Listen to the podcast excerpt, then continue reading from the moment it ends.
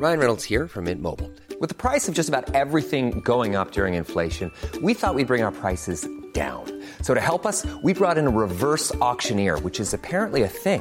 Mint Mobile unlimited premium wireless. Ready to get 30, 30, bit to get 30, bit to get 20, 20, 20, bit to get 20, 20, bit to get 15, 15, 15, 15 just 15 bucks a month. So, Give it a try at mintmobile.com slash switch.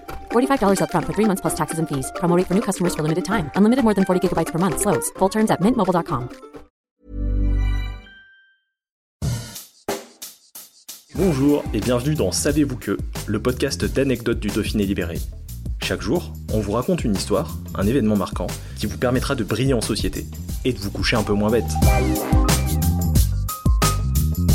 Pendant près de 200 ans, on a été persuadé que le mont Isran, un pic infranchissable situé en Savoie, existait. Jusqu'à ce que dans les années 1860, des alpinistes britanniques constatèrent que cette montagne de plus de 4000 mètres d'altitude n'existait pas. À l'origine de ce fameux quiproquo, un cartographe italien, Giovanni Tommaso Borgogno. En 1680, après six années de repérage dans la région, Borgogno va représenter une montagne entre la vallée de la Tarentaise et de la Maurienne et la baptiser Mont Isran. Un siècle plus tard, le premier ingénieur du royaume de Sardaigne, dont la Savoie dépendait à l'époque, Spirito Benedetto Nicolis de Robilan, modère les ardeurs de Borgogno en affirmant que le mont Isran est un sommet de second rang. Cependant, il reste selon lui comparable au Cervin, de plus de 4400 mètres. Tout au long du 19e siècle, certains alpinistes ou observateurs des massifs alpins vont exagérer l'importance du prétendu sommet. La description la plus flamboyante, et également la plus fausse, sera publiée en 1802 par le géographe savoyard Albanis Beaumont.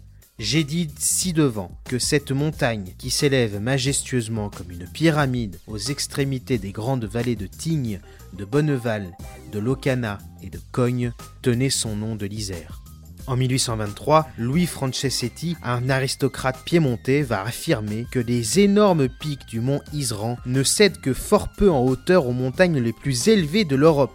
Malheureusement pour lui, ce qu'il décrit là n'est pas le mont Isran, mais les sommets de la Levana, situés à quelques kilomètres de là. Dès lors, les géographes de toute l'Europe vont coter le mont Isran à une hauteur invraisemblable, 4045 mètres d'altitude. En 1845, l'état-major du royaume sarde va d'ailleurs officialiser cette altitude.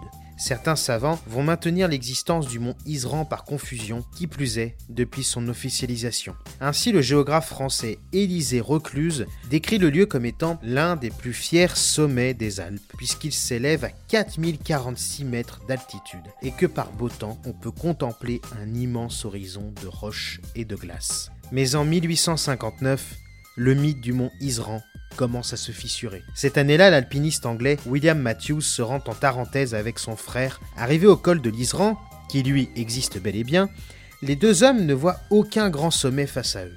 Perplexe, William Matthews demande à son guide Ici c'est le col, mais où est le mont Isran? Le guide lui répond avec assurance C'est ici, monsieur. Décontenancé, Matthews reformule sa demande Je ne pars pas du col, mais de la grande montagne. Le guide, toujours avec le même aplomb, confirme sa première affirmation. Eh bien, monsieur, c'est ici. Interloqué, l'alpiniste sollicite à nouveau son compagnon d'échappée. Mais où est le pic de neige qu'on appelle le mont Isran? Le guide conclut le dialogue en se répétant une dernière fois qu'il n'y a pas de pic de neige, et cela a toujours été un sentier à mulets. Quelques mois plus tard, un autre alpiniste mythique, John Jeremy Cowell, accompagné du guide savoyard Michel Amboise Payot, se rend dans la région dans le but de gravir cette pyramide jugée imprenable par les cartographes. Problème, un aubergiste leur affirme qu'aucune montagne n'existe à l'endroit indiqué par les Sardes. Et arrivé à l'endroit supposé, Coel et Payot doivent se rendre à l'évidence. Ils ne verront qu'une arête en contrebas. Le mont Isran s'avérera remarquable que par son absence, selon le bon mot du grimpeur britannique. Toujours en 1860, après l'annexion de la Savoie par la France, les topographes français vont cartographier la région et placer à l'endroit du supposé sommet l'altitude exacte, beaucoup moins impressionnante, du mont Isran. 3237 mètres. Il sera par ailleurs débaptisé mont et remplacé par le terme signal de l'Isran, prenant ainsi le nom du repère géodésique installé au sommet et qui domine le fameux col de l'Isran, lieu mythique du Tour de France. Encore mieux que la chasse au Dahu, la chasse au mont disparu. Support comes from ServiceNow, the AI platform for business transformation. You've heard the hype around AI. The truth is, AI is only as powerful as the platform it's built into.